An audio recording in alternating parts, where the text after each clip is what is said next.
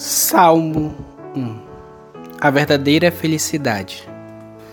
Felizes são aqueles que não se deixam levar pelos conselhos dos maus, que não seguem o exemplo dos que não querem saber de Deus, que não se juntam com os que zombam de tudo que é sagrado.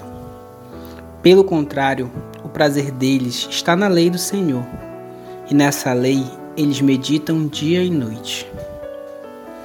Essas pessoas são como árvores que crescem na beira de um riacho.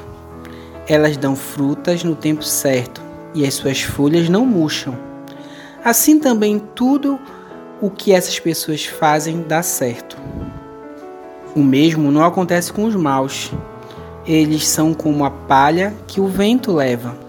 No dia do juízo, eles serão condenados e ficarão separados dos que obedecem a Deus pois o Senhor dirige e abençoa a vida daqueles que lhe obedecem.